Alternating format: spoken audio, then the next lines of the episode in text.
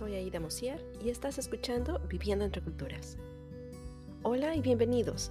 Viviendo entre Culturas es un podcast para todos aquellos en relaciones biculturales, donde termina siendo ni de aquí ni de allá, sino que quedas atrapado justo en medio de ambas culturas.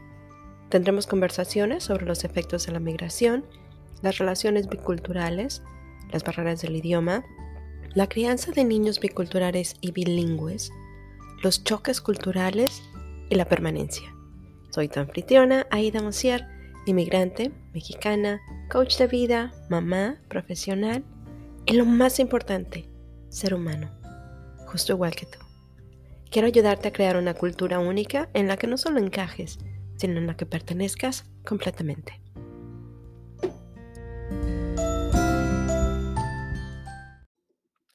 Hola, hola y bienvenidos.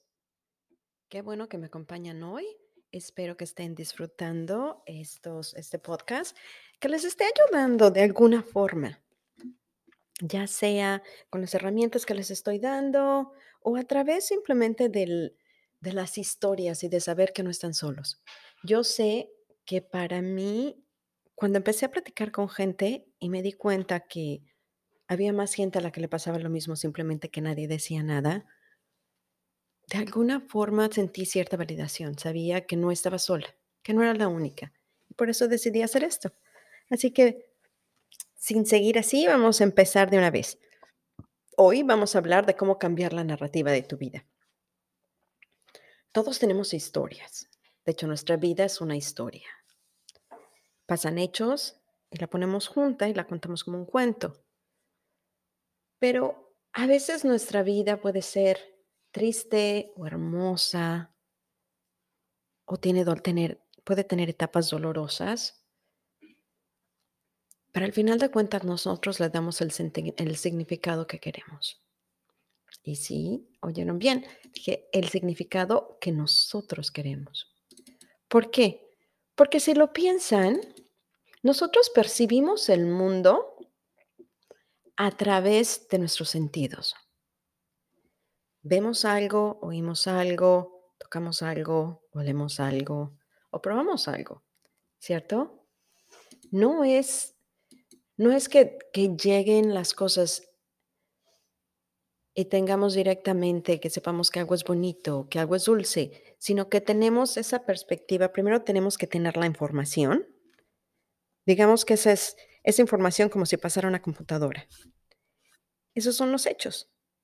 Y después, nuestra mente tiene que hacer sentido de qué es lo que está pasando. Y así es como le ponemos filtros. Empieza con los filtros, filtros de la moral, los filtros culturales, que fue lo que aprendimos de chiquitos, ¿no? Que si algo está bien o si algo está mal, a qué estamos acostumbrados a comer. Por ejemplo, a mí me encanta ponerle chile, limón y sal a mi fruta, porque así crecí la sandía, eh, los pepinos, las zanahorias. Y hay mucha gente que me dice que estoy loca, que por qué hago eso, que estoy arruinando la fruta. O cuando llegué a Estados Unidos, recuerdo que fui a comer con una amiga y me dio elote dulce. Yo nunca había comido elote dulce. Para nosotros el elote es, es no es dulce. Al contrario, porque le ponemos limón, sal, chile y mayonesa. Y cuando yo le puse limón, sal, chile y mayonesa, se me quedó viendo y me dijo, ¿pero qué estás haciendo? Que pues preparando mi elote. Me dijo, lo acabas de arruinar, está tan rico porque está tan dulce. Esa era su perspectiva. Y mi narrativa era que, pues, que el elote sabía horrible y que ella lo había arruinado por, por ponerle mayonesa, digo, perdón, mantequilla. Si vemos este ejemplo tan sencillo, la única cosa que es cierta y que nadie puede negar, que es como nos damos cuenta que son hechos, porque es lo mismo en cualquier, en cualquier lugar, es que había dos elotes. Uno con mayonesa, uno con mayonesa, limón, sal y chile, y el otro con mantequilla. Y que el elote era dulce. El hecho de que sabía horrible era mi narrativa. Y el hecho de que lo había echado a perder era la narrativa de mi amiga. Porque si tú le preguntas si hacemos una encuesta a 100 gentes, cada quien va a tener una opinión diferente. Así es como sabemos que son narrativas y que no son los hechos. Los hechos son aquellos que no cambian, que no tienen juicio, que simplemente son. Por ejemplo, si, si ves un accidente automovilístico en una intersección y hay 20 testigos, te apuesto que cuando la policía venga y les, les pregunte qué pasó, todos van a tener opiniones diferentes, van a tener una historia diferente. Y esa historia va a depender de dónde estaban, cuál fue la perspectiva con la que lo vieron y sus propios filtros. Por ejemplo, pueden decir este carro venía muy fuerte o venía muy rápido. ¿Pero qué es rápido? Porque rápido puede ser, para mucha gente puede ser 20 millas por hora, para otras pueden ser 80 millas por hora. Si me dicen exactamente que venía, el carro venía a 25 millas por hora, entonces sí es un hecho, porque van a ser 25 millas por hora aquí, en donde pasó el accidente, y van a ser 25 millas por hora en una carretera, y van a ser 25 millas, son 20 millas por hora, son 25 millas por hora, no importa dónde lo pongas. Rápido va a depender de cada persona o de dónde, o de dónde esté. Si está en, no es lo mismo si está en carretera que si está en una calle. Así es como sabemos que estamos, que en lugar de estar tomando los hechos de algo, estamos tomando nuestra narrativa. Porque podemos decir que la casa es hermosa. Y mucha gente va a decir que la casa es horrenda. Empezamos a cambiar ciertas cosas pero nosotros juramos que son ciertas. ¿Por qué? Porque esa es la manera en que nosotros hemos logrado ver qué es lo que está, o entender más bien qué es lo que está pasando alrededor de nosotros, hacer sentido de las cosas. Le ponemos ciertos matices y muchas veces simplemente nos estamos protegiendo. Nos estamos protegiendo porque tal vez lo que pasó fue doloroso, lo sentimos y no queríamos sentirlo o no estamos preparados para sentirlo. Lo cierto es que tampoco hemos aprendido a, realmente sentir toda la gama de emociones que tenemos a nuestro alcance, toda la gama de emociones que nuestro corazón es capaz de sentir. En cuando nos empezamos a sentir incómodos, tenemos sentimientos que no nos gustan, generalmente como que los empujamos y cambiamos de, estar haciendo lo que estamos haciendo o buscamos la manera de justificar las cosas para dejar de sentir eso. Por eso son narrativas y por eso podemos cambiarlas. ¿Y por qué quieres cambiar la narrativa de tu vida? Porque a veces las narrativas que tenemos no nos ayudan en lo más mínimo. A veces tenemos narrativas de víctima, de que es que esto me pasó y no hay nada que pueda hacer. O es que esto fue terrible. ¿Qué tal si pudiéramos tomar esas y cambiarlas para que nos ayuden a poder seguir adelante, para poder seguir moviéndonos, hacer las cosas que nosotros realmente queremos hacer? Y no solo hablo de nuestra historia pasada, sino de nuestro presente. Cuando algo pasa ahorita, ¿cuántas veces nos quedamos atorados en la idea de que, ah, pues es que esto me pasó y no hay nada que pueda hacer ya? Quiero darles un ejemplo, les voy a compartir parte de, de mi historia, de mi narrativa, y una de las, de las cosas en las que el coaching me ayudó muchísimo hacer una transformación en mi vida y poder disfrutarla mucho más. Por ejemplo, cuando, cuando yo me casé, compramos casa, nos casamos y tuvimos, tuvimos a, a mi hijo todo el mismo año, ¿ok? Digo, sí, puedo decirles ahorita, fue terrible, fue terrible. ¿Por qué? Porque no podíamos, compramos casa y no podíamos comprar casa donde vivíamos. No nos alcanzaba. Entonces tuvimos que irnos bien lejos para poder comprar casa. Todos mis amigos y los amigos de mi esposo se quedaron pues cerca de donde, de donde vivíamos antes. Entonces, cuando llegamos a este vecindario estábamos completamente solos. La primera noche fuimos a Blockbuster, Blockbusters y sí, tiene tanto tiempo. ya tiene, ya tiene, ya llovió. Pero lo que me llamó la atención cuando fuimos a Blockbuster ese fue, fue que toda la gente la que yo vi era rubia de ojo azul. Entonces me la quedé viendo a mi marido y le dije, ¿a dónde me trajiste? En este lugar hay pura gente rubia de ojo azul. Me hizo sentirme completamente fuera del lugar. Cuando mi hijo nació, no tenía yo ayuda. Me sentía sola. Tenía, el niño tenía cólico. Este, todos mis amigos vivían muy lejos y no había nadie que me ayudara, nadie que me entendiera. Incluso cuando iba yo al pediatra, este, me decía, señora, ¿por qué hace esto? Por ejemplo, yo usaba, para mí era importante que tuviera su ombliguito metido. Y entonces le ponía su, algodoncito y un fajero, muy tradicional de México. La señora, el doctor me decía, bueno, pero es que esto no es necesario porque lo hace.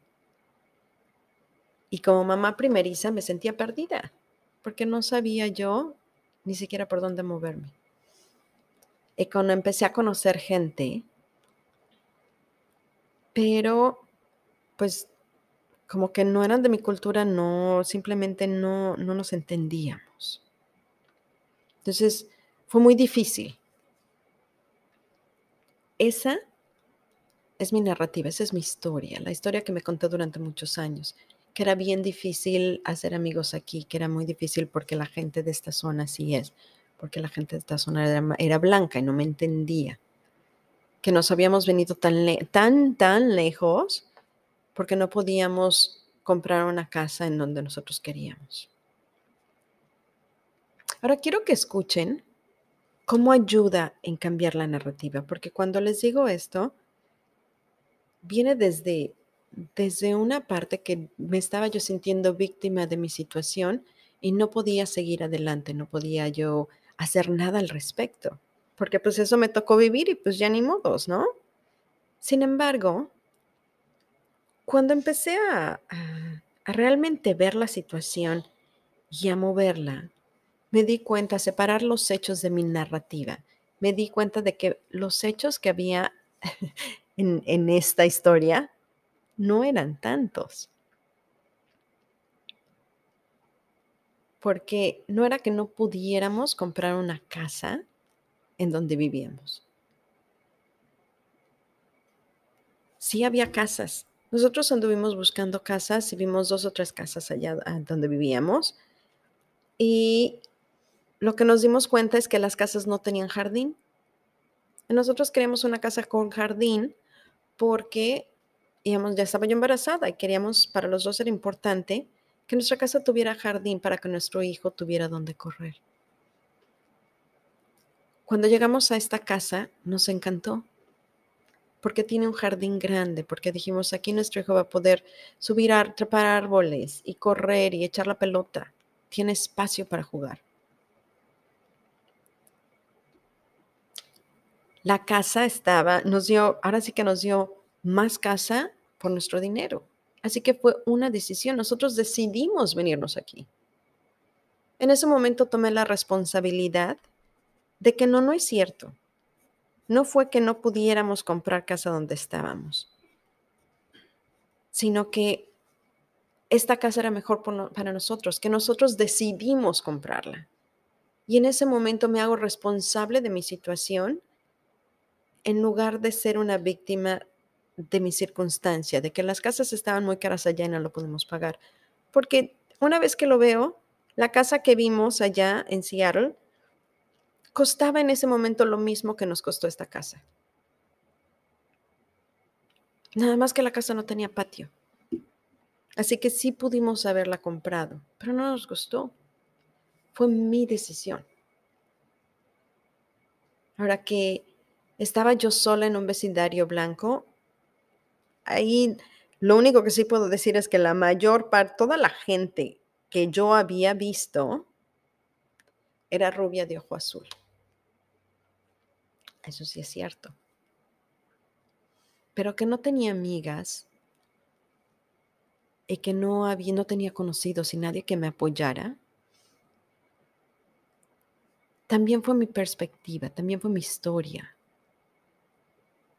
Porque de acuerdo a, a, mis filtros, de acuerdo a lo que yo quería, en realidad lo único que yo buscaba, porque era lo que yo sabía, eran amigas latinas, amigas mexicanas que tuvieran una idea de cómo criar a un hijo. Y la gente que yo estaba conociendo finalmente con un vecindario más, más blanco, eran americanas.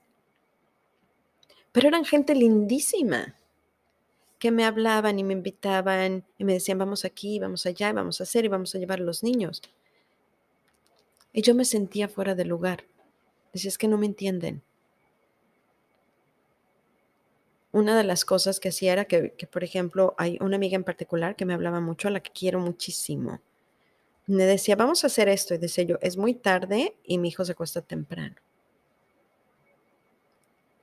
Y cuando lo veo, no es que no tuviera amigas, es que yo estaba decidiendo, era mi decisión, que quería que mi hijo se acostara temprano, porque nos dábamos cuenta que si se acostaba tarde no dormía en la noche. Y al día siguiente era insoportable.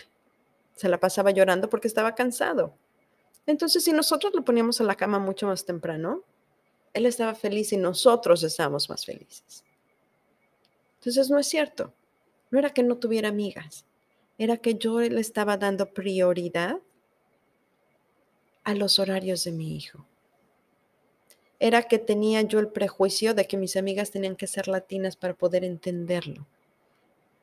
Y lo cierto es que muchas de mis amigas latinas tampoco lo entendían. Me decían que estaba yo loca por poner a mi hijo en la cama tan temprano.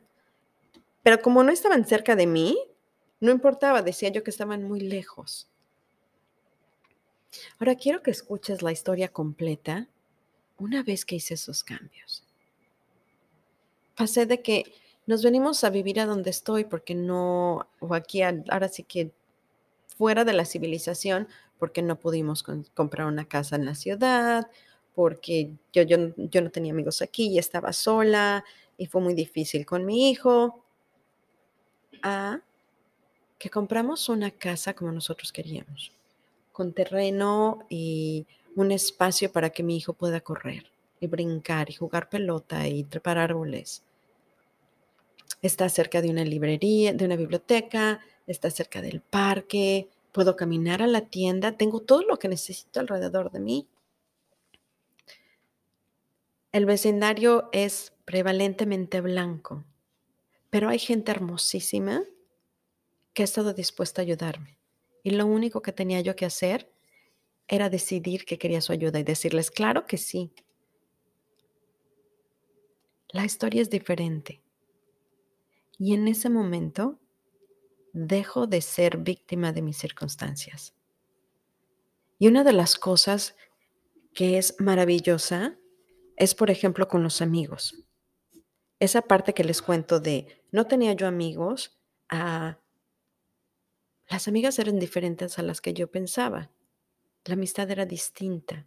Lo único que tuve que hacer en ese momento fue reconocer y decir, ok, tengo cuatro personas que me hablan y me invitan constantemente y yo digo que no. Lo que y dejaron, eventualmente dejaron de invitarme, por supuesto. Pero lo único que tuve que hacer en ese momento fue agarrar el teléfono y mandarles texto y decir, oye, ¿quieres ir a tomarte un café? Vamos a caminar. Y las cosas empezaron a cambiar. Por eso es importante cuál es nuestra narrativa. Porque si tenemos una narrativa diferente, si podemos hacer las traducciones, las interpretaciones de lo que está pasando alrededor de nosotros de forma que nos convenga, que podamos usarlas para poder seguir avanzando, vamos a poder hacer cosas que nosotros querramos. Y vamos a dejar de ponerle tanto juicio a lo que pasa alrededor de nosotros, a tener tomar responsabilidad por nuestra vida y por nuestras acciones y por dónde estamos. porque solo así podemos seguir adelante. Si no sabemos dónde estamos parados, no podemos avanzar. Así que te invito a que busques y cheques si hay alguna narrativa en tu vida que te ayude a cambiar, que no te está ayudando, que al contrario te mantiene detenido en el punto en donde estás y no te permite llegar a donde quieres. Bueno, amigos, todos por hoy y nos vemos la próxima semana. Si no tienes un coach y estás interesado en qué es el coaching o lo que puede hacer por ti, mándame un mensaje. Puedes encontrarme en aidamusiercoaching.com. Checa la liga en, al final del podcast y nos estamos viendo. Cuídense mucho y hasta la próxima.